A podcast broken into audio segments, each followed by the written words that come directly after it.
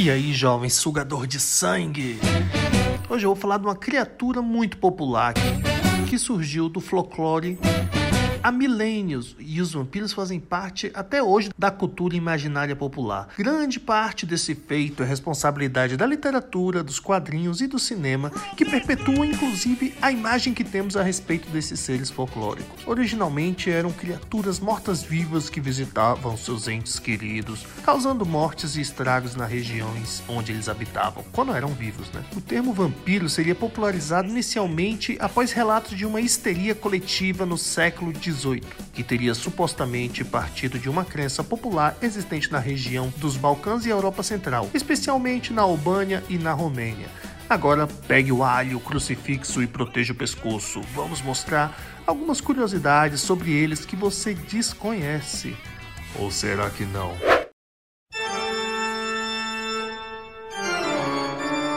É você, Satanás?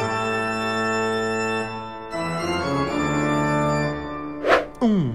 Bram Stoker definiu o que sabemos sobre vampiros. Tudo o que conhecemos sobre os vampiros devemos ao autor irlandês Bram Stoker, no Museu Rosenbeck, na Filadélfia, nos Estados Unidos, conhecido por abrigar uma extensa coleção de livros antigos. E lá reside uma coleção de anotações feitas pelo autor de Drácula, de 1897, em que ele desenvolve o perfil do folclórico ser. Foram sete anos rascunhando as regras do vampirismo, como são conhecidas hoje. Em seu conjunto de notas, ele estabeleceu o que seria um vampiro, como alguém se tornaria um, quais seriam seus poderes e suas fraquezas.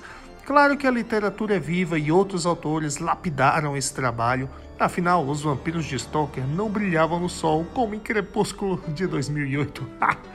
Ai, vampirinho, sem vergonha. Ainda foi promovido a Batman. 2. Erro de tradução transformou um malandro em um sugador de sangue. Que merda, hein? Na história da literatura, erros de tradução não são tão raros assim, principalmente em traduções mais antigas.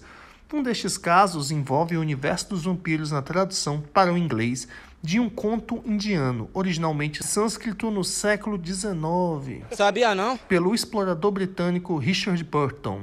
Que nome feio. Richard Burton, o inglês, também foi responsável pelas primeiras traduções do Kama Sutra. Ai, que delícia! Que delícia mesmo. Mentira. Ou verdade, não sei. E de As Mil e Uma Noites. Ele pegou o Vikram Bital é e levou ao seu idioma, desrespeitando a obra original, dando uma versão adaptada dos contos. Na literatura indiana, o Vikram seria uma espécie de espírito macabro que assombraria cemitérios pendurados de cabeça para baixo em árvores.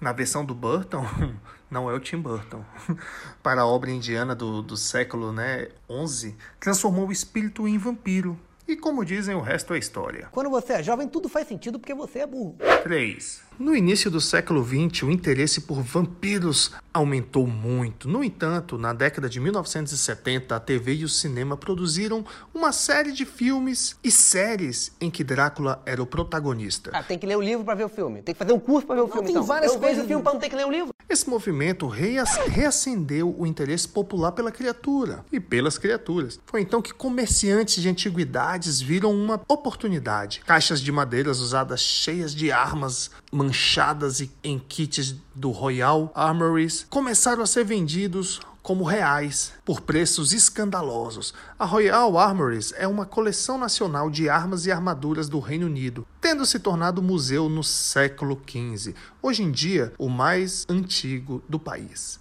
Obviamente, né, os historiadores desmascararam os golpistas.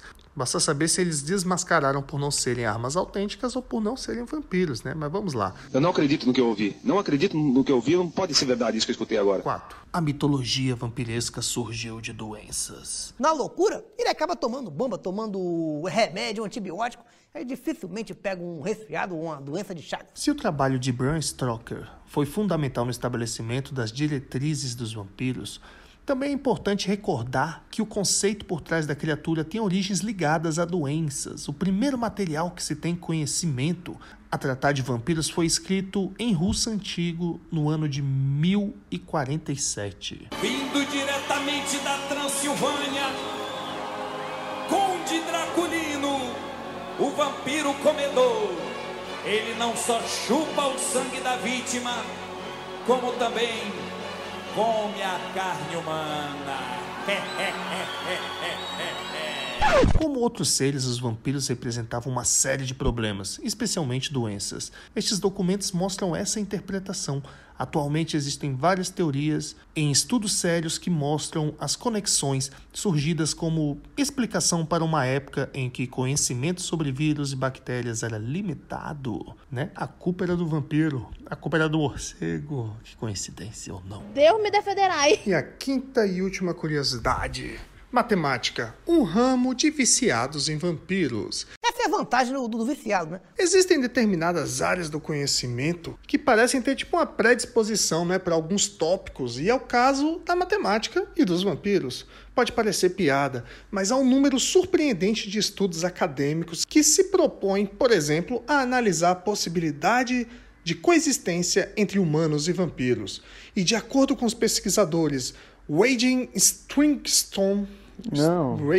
Strielkowski, Definitely Leasing e Emily Welkins. Eu acho que é assim o nome dessas figuras ilustres. Eu podia falar João, Tonho e, e Cleidiane. Pronto, ninguém ia saber, ninguém ia procurar mesmo. Não consigo gravar muito bem o que você falou, porque você fala de uma maneira burra. São responsáveis pelo artigo publicado na E lá vamos nós. Applied hum, é, Mathematical Sciences em 2013, no momento em que descobríssemos a existência de vampiros entre nós e eles decidissem nos atacar.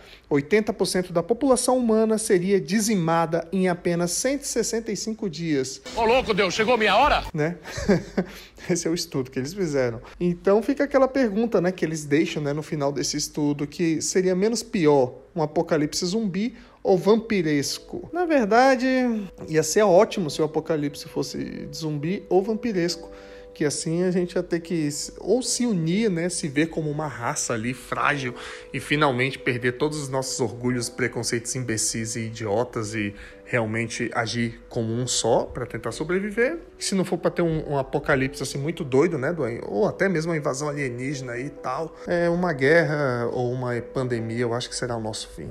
Enfim, o que, que você achou dessa, desse episódio aí, desse mês de Halloween? Espero que você tenha gostado. Quinta que vem nós temos mais coisas interessantes e divertidas e nos vemos em breve. Um cheiro na ricota. Valeu e manda um abraço aí pros coleguinhas e compartilha.